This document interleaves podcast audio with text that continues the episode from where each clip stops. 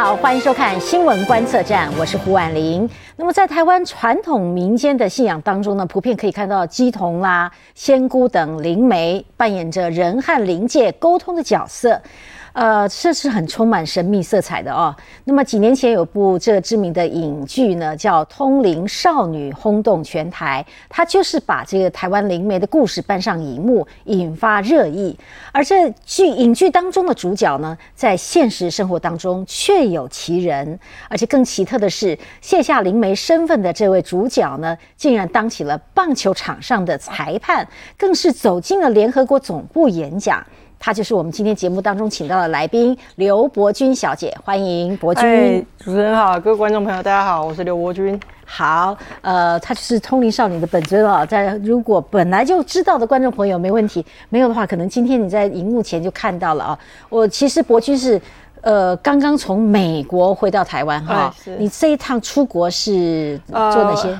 我这趟是先去加拿大参加世界棒垒球总会的世界杯女子赛的分组比赛，然后再到芝加哥参加世界宗教大会这样子两件事。我所以您现在还跨宗教，还是继续经营宗教的研究？我还是相信人是需要宗教的慰藉啊，所以我也想要寻求宗教的真相跟。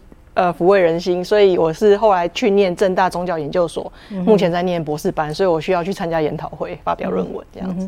博君真的是让人家觉得很 amazing 的感觉哦，因为呃过去的经历，大家觉得非常的惊艳的，觉得哎很特殊的领域哦。那这么这么勇敢的女孩子，从小到这个成年的时候，这这段经历，可是。离开了那段经历，他现在的经营也非常的多彩多姿，而且对社会有积极的贡献，哈，真的是也不容易。不过很好奇哦，到现在你还可以看到所谓的灵魂魂魄吗？就那些无形众生哦，哎，偶尔啦，就是不经意的时候，现在不会刻意去看，是可以用你的意志去控制吗？呃，其实你就是慢慢的转移你生活的重心，然后不要常跟他们沟通，不要理会他们，就会渐渐的淡去。对。对哦，那如果要沟通，就会再出现。呃，最好是不要啦，因为我真的觉得我还蛮喜欢现在的生活。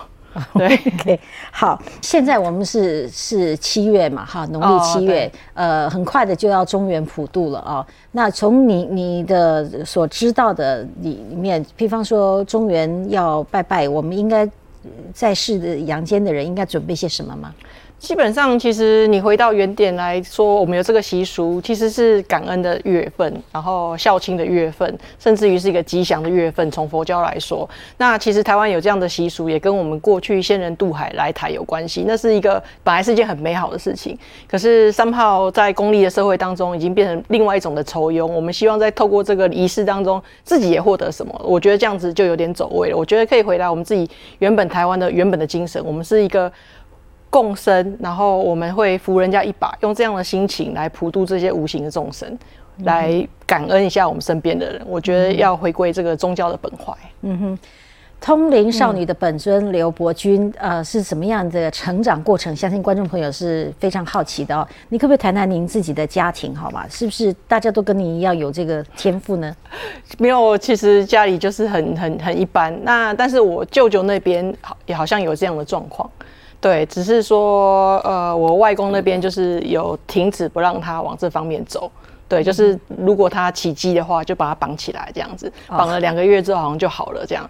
那我的话是比较阴错阳差，我是小时候比较体弱多病，那其实自己也没有什么感觉，是讲的时候因为。知道在台湾社会嘛，看到人都说要礼貌要叫人嘛，那我也很乖啊，我都会叫。只是有时候我会叫说阿贝你好这样子，那我爸妈就说没有阿贝进来，你不要叫这样子。有时候我会蛮混淆的，蛮混淆的。那父母会不会为你这个事情、这个现象担心？有啊，他们以前就带我去收金啊，然后哪个师傅有效要关起来啊，就去类似这样子。对，那后来就觉得跑太多了也累了。那后来我爸比较多都是带我去运动，因为运动完回来就累了就睡了，就不会说看到什么了。嗯那国小的时候其实还好，是呃国小国中我觉得都还好，是差不多那个都是都是零星帮邻居看啊或什么之类的，偶尔比较严重的话就是因为呃念高中跟大学的时候有亲戚家是开神坛的。所以那个时候本来是说要帮我关起来，或者是保护我，然后后来还发现，哎，真的还蛮好用的，就是当翻译很好用，所以就叫我去常常去帮信徒看，然后看久了就变成高中三年、大学四年就在那个道场度过晚上的时候。所以这就是你踏入当仙姑的。哦，契机哦，就拖下能够生生哥啊，生生哥生哥，那个是就是，其实我觉得我就是翻译啦。我那时候就是大人叫我们做什么，我们就做什么这样子。那那时候你的心情是什么样？你你担任是蛮喜悦的去担任这个工作。高中的时候是还蛮喜欢的，因为我觉得我可以帮助别人，就是可以帮到别人是一件帮助别人本来就是一个很快乐的事情，所以我其实很还蛮喜欢的。那怕不怕？呃，去看往生者会怕。往生者就是有时候让我们去看那些有些是什么意外的啊，或者是过往的，那叫说有什么遗言要讲那种。那有时候我是跟他们讲说在灵堂就好了，但是他们有时候就把我推进去看，那个比较比较害怕，因为毕竟那个没有化妆的时候，对，还是会怕。那呃，看到那个灵体的话，对我来说我是觉得还好，是不要不要在我洗澡或者是上厕所的时候出来，我都觉得还好。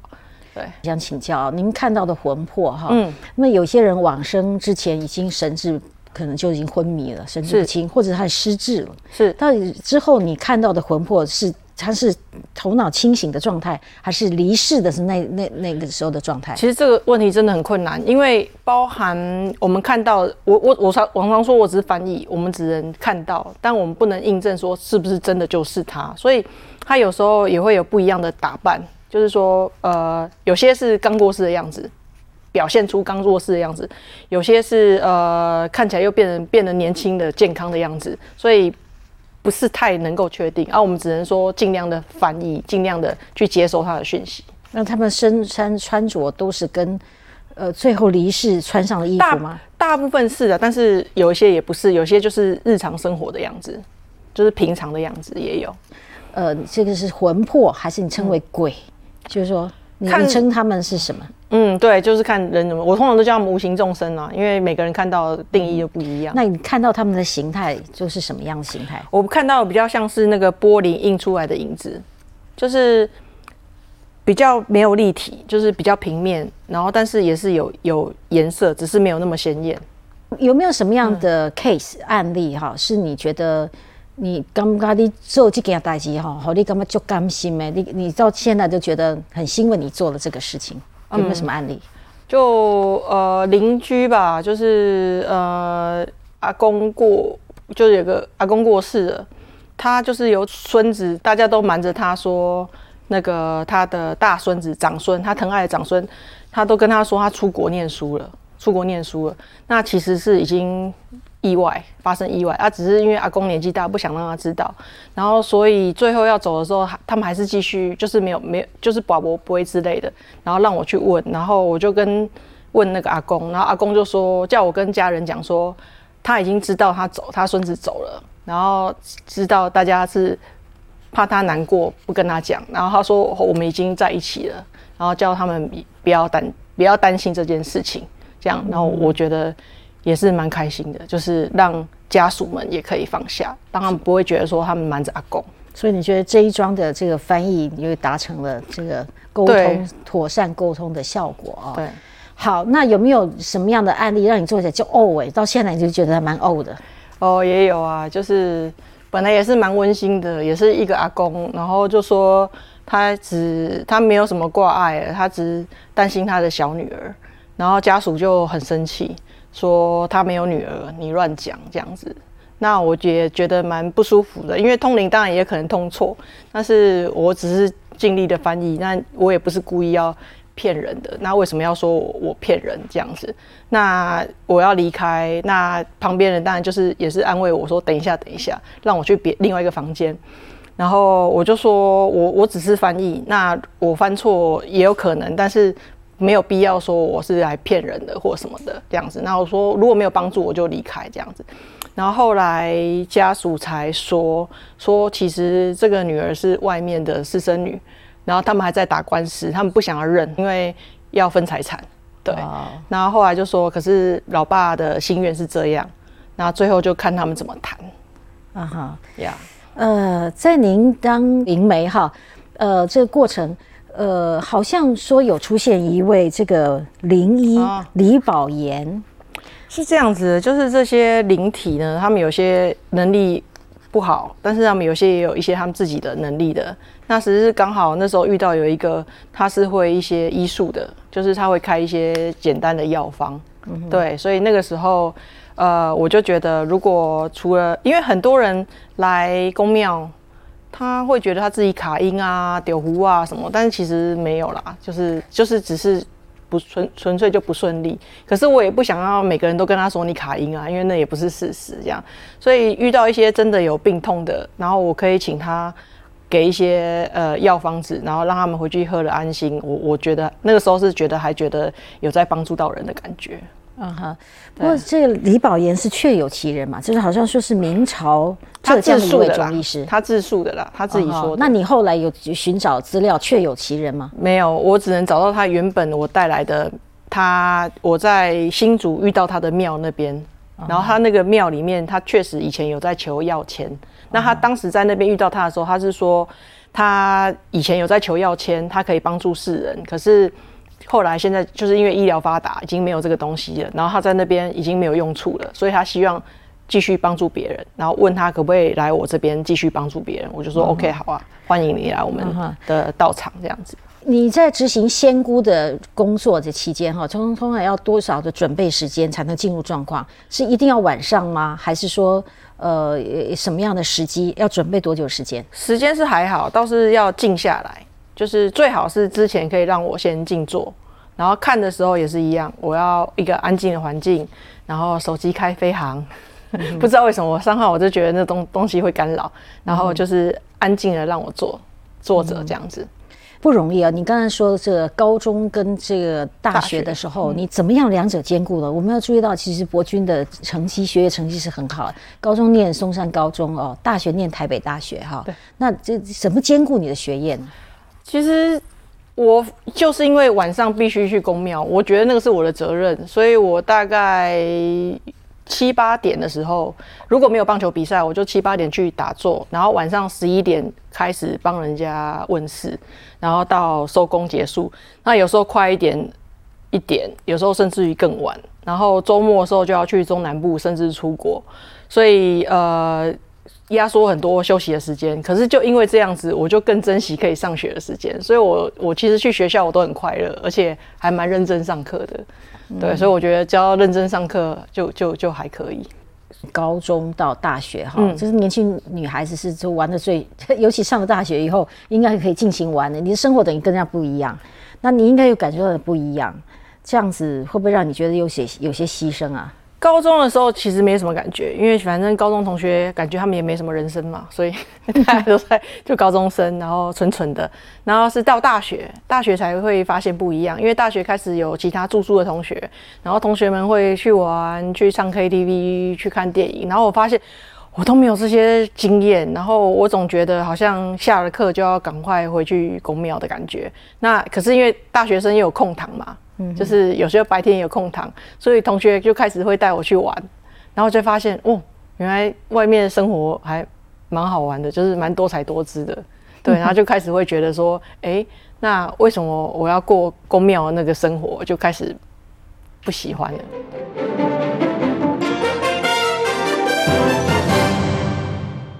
欢迎再回到新闻观测站的节目现场。今天我们节目当中呢，独家专访是通灵少女的本尊，也就是刘伯君。伯君来到我们节目现场哦，你看他伯君本人其实也蛮亲切的，很 可爱哦。呃，刚才谈到他年轻的时候，也是算是年小的时候哈，担任过仙姑啊。那可是我们知道，你担任一段时间以后，后来就有一阵子就开始不快乐。嗯，为什么？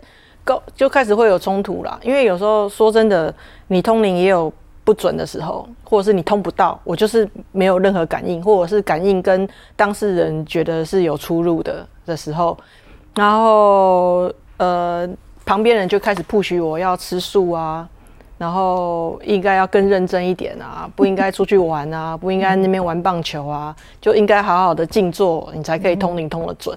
那你不准的几率有多少？这我不知道哎，这我我 case by case。引起他们所表达的也可能有，就人都可能有出出出错。对啊，鬼话连篇啊，他也可能会有他的认知。他们也会骗人啊。哦，对啊，他们也会骗人。是啊，对啊，鬼话连篇啊。对，是不是？你是这样说的吗？是真的有发现？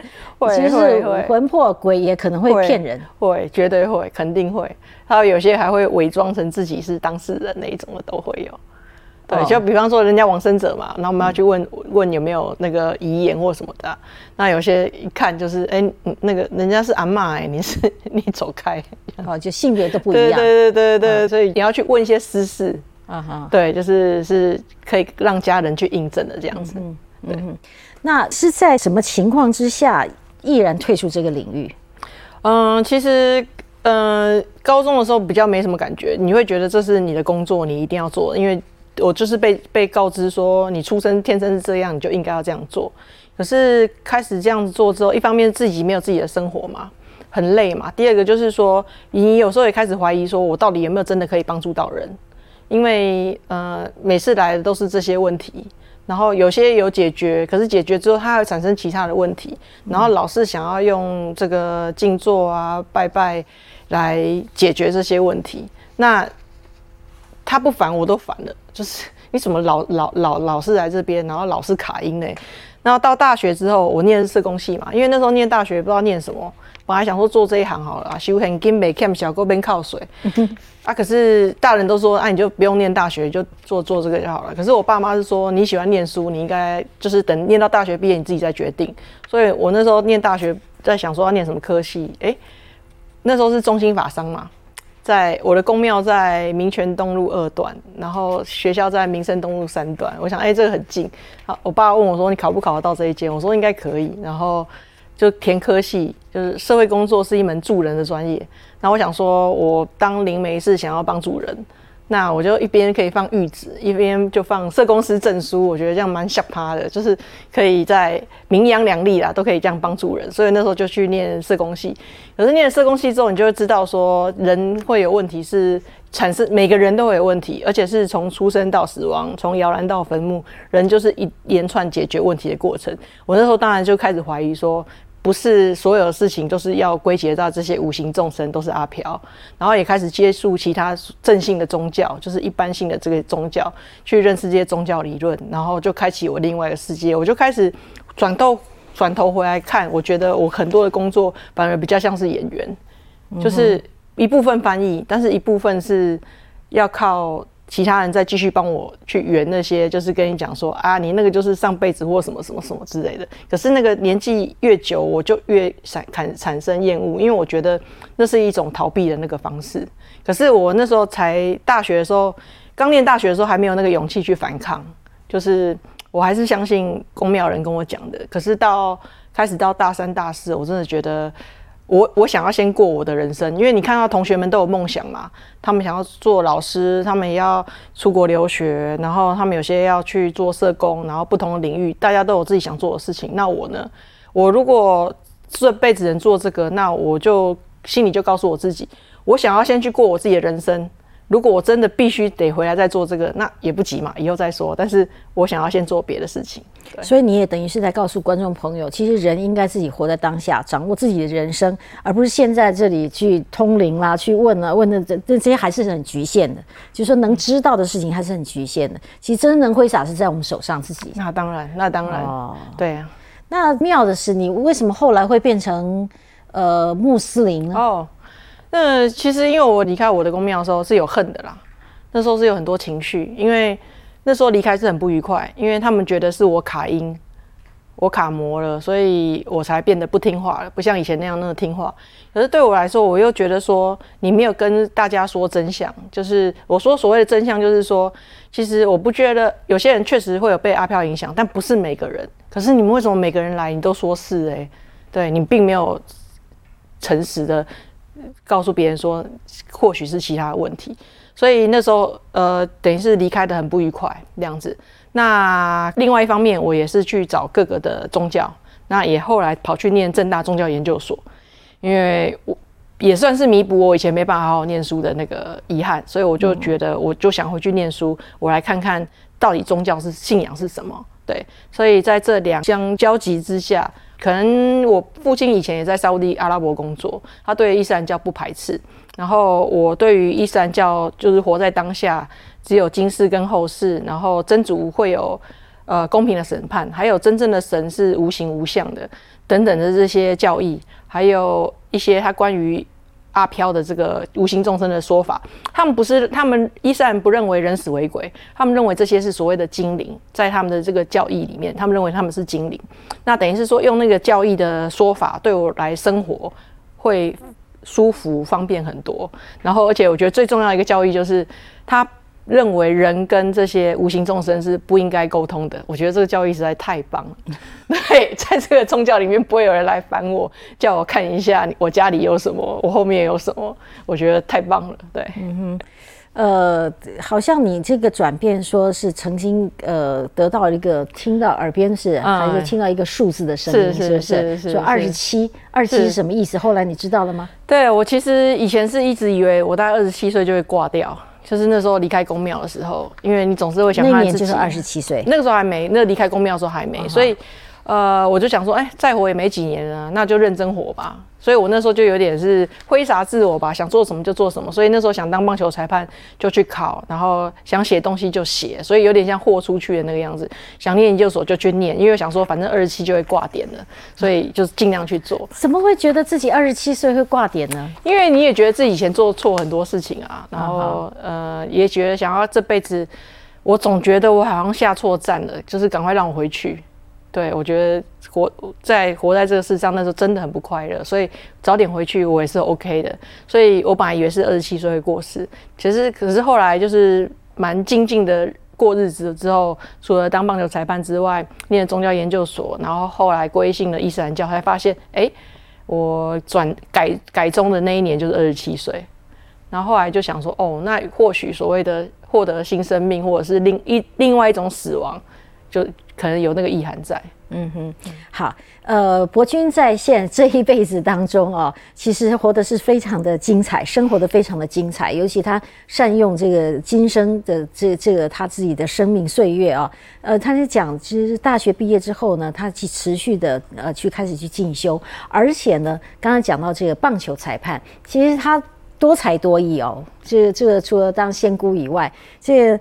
棒球，你不过当棒球裁判好像你也不是一触可及啊，也是有点辛苦哈。因为你你的记录上是台湾的第一位女性的棒球主审啊，听说要达到主审这条位置还不是那么简单，也是有点波折啊。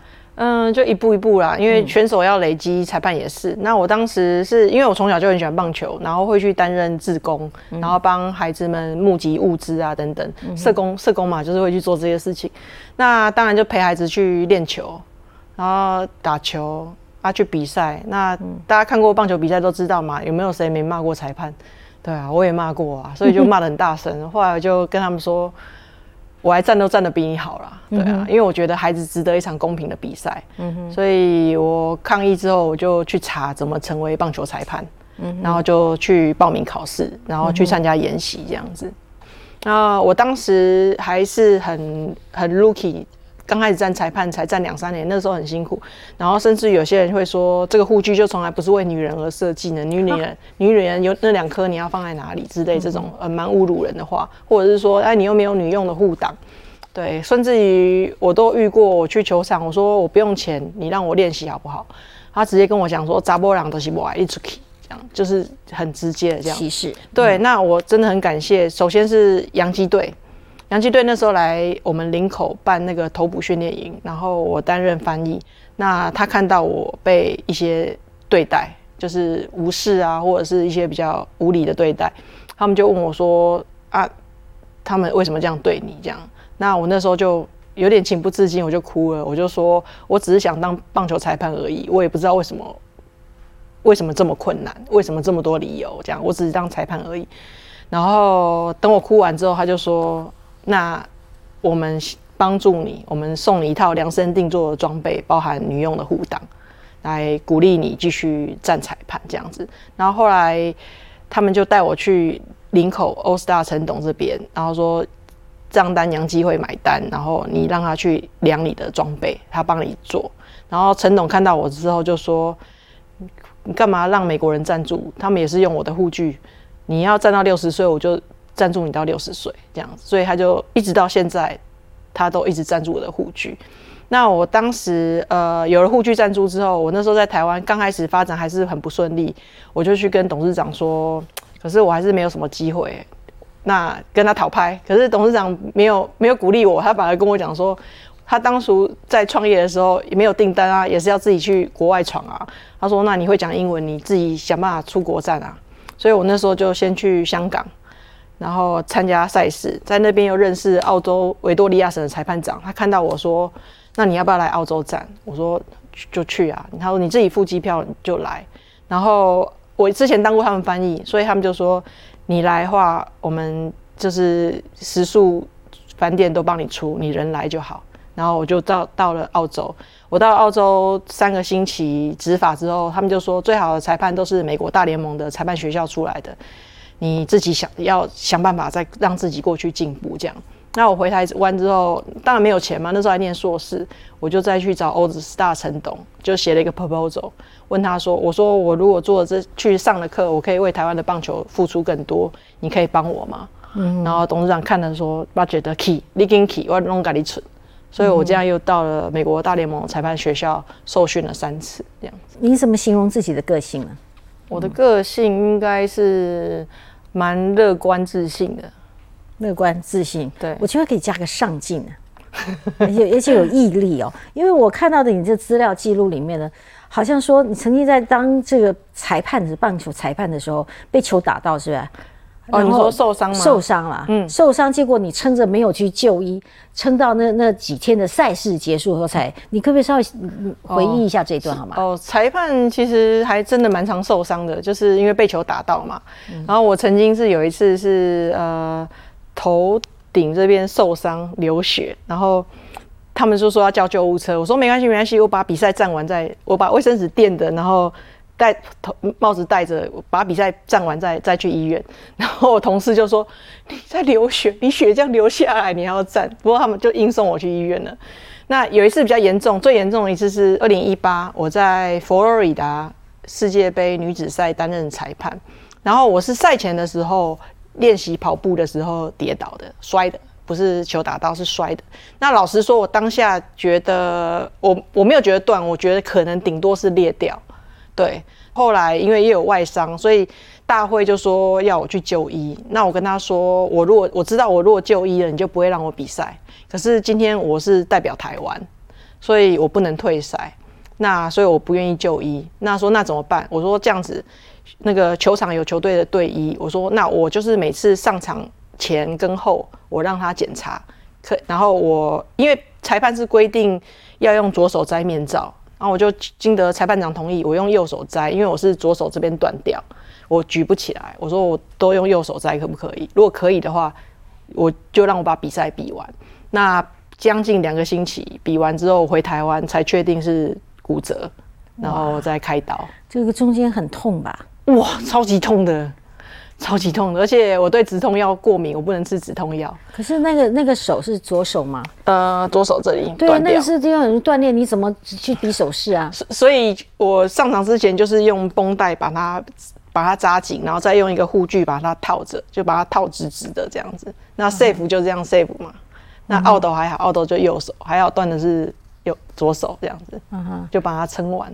然后，好像您您后来在这个呃体育界常常从事翻译工作。嗯，对，就是因为那时候当裁判，可是一开始当裁判的时候机会不会太多，就是执法的机会空间不是很大。可是我我知道要进步的话，你就是要尽量留在球场上嘛。选手也是需要练习，我当裁判也需要。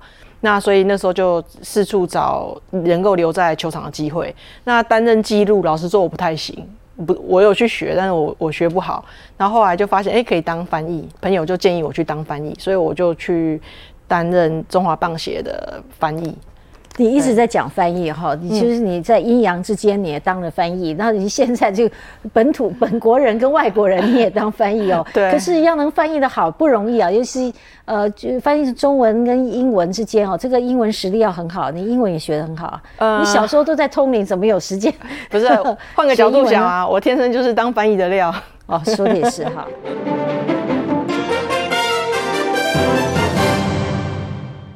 欢迎再回到新闻观测站的节目现场。今天呢，我们邀请到专访的是通灵少女的本尊啊，刘伯君小姐。伯君呢，刚才从这小时候的这样这个呃灵媒的经验，到后来在在现在的生活如此的积极进取哈，所以你你现在你的生活重心会是什么？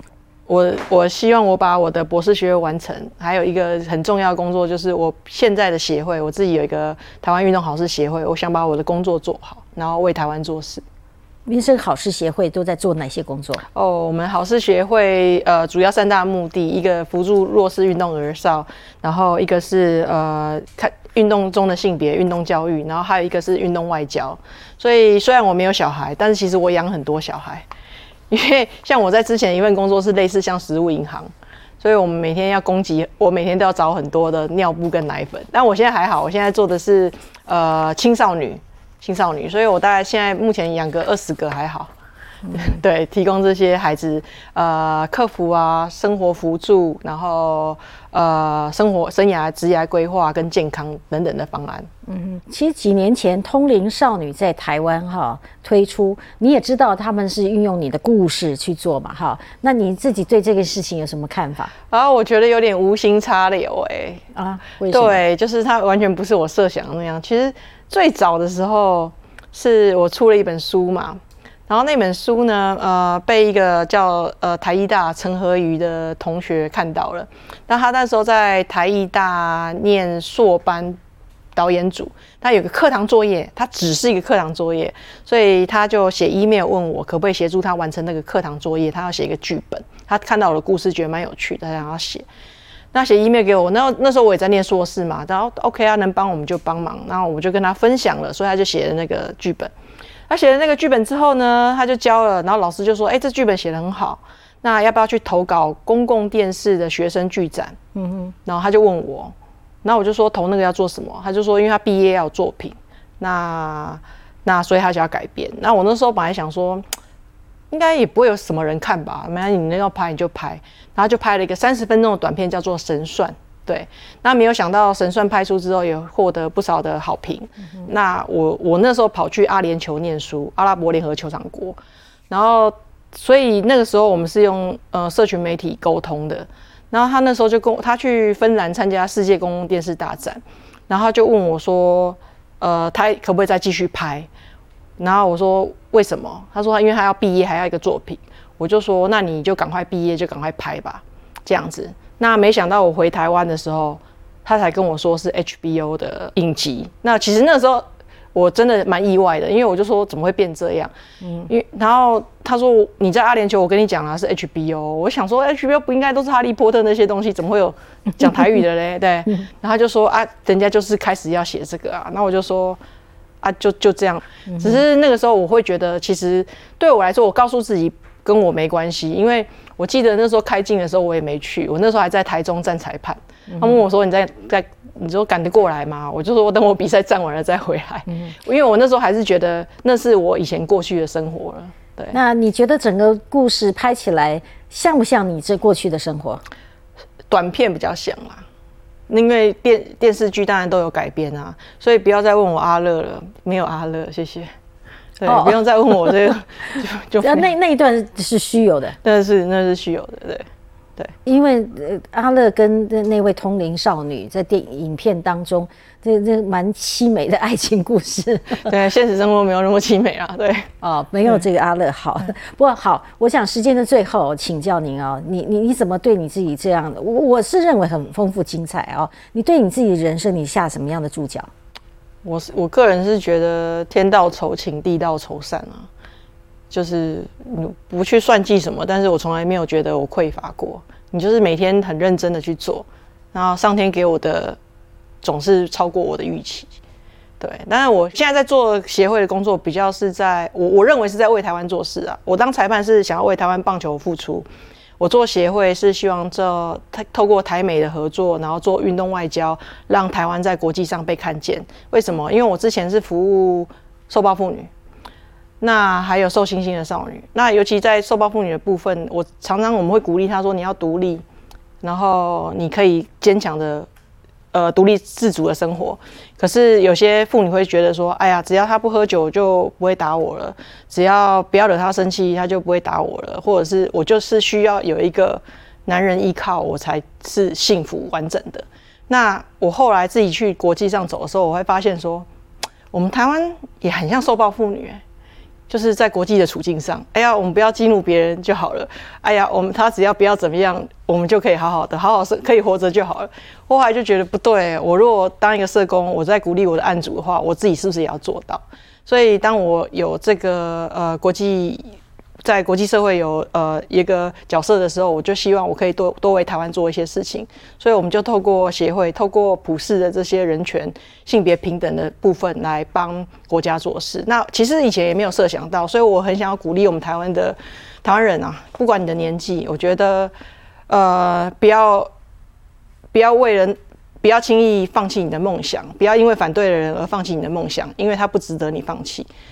不要因为外在声音的反对你就。退缩了。如果是你想做的是对的，你就坚持去做。非常谢谢博君哦，让大家看到真实的你哦，就非常积极跟正向的人生哦。谢谢，谢谢博君接受专访，也谢谢观众朋友收看。我们下周同一时间再会。